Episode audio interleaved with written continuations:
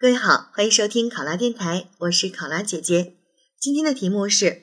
单位与某贫困村建立了帮扶关系，为有效的开展扶贫工作，领导派你到该村进行扶贫前的调研工作，你准备怎么做？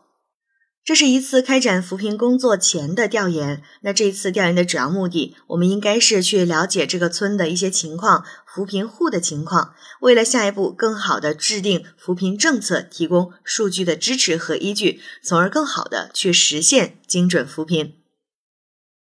好，考生现在开始答题。对扶贫帮扶村开展前期调研，有利于了解掌握被扶贫对象的实际情况。从而更好地实现精准扶贫。为了做好这项工作，我会主要从以下几个方面进行开展。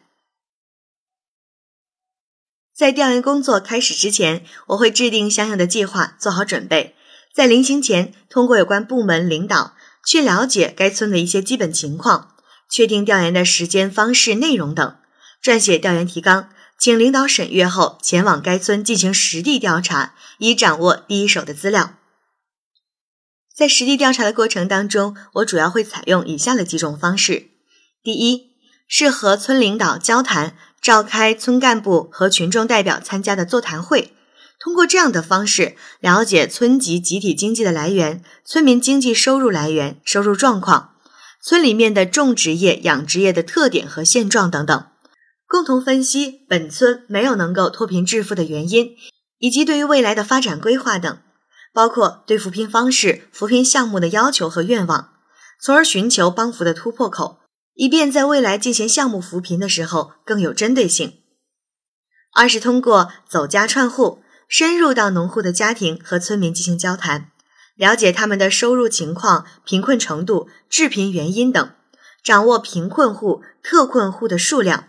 为将来确定重点的扶贫对象做好准备。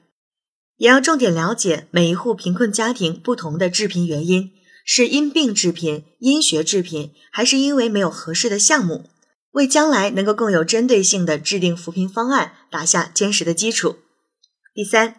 我会将了解和掌握的情况进行汇总分析，向村干部和村民代表进行通报，征求意见，进一步夯实这一次调研的基础，也对调研掌握的资料进行进一步的核实。在调研结束后，我会将调查所得的资料进行一个分类的整理，将这个村子的基本情况、村民的经济来源、收入现状、贫困户、特困户的数量、致贫原因以及群众的诉求和扶贫计划建议等，撰写成调研报告向领导汇报，供领导研究决策参考，为下一步对我们的帮扶村进行精准扶贫做好相应的准备。考生答题完毕。想要获取本题思维导图及更多公考信息，欢迎关注“考拉公考”微信公众号。我是考拉姐姐，我们下期再见。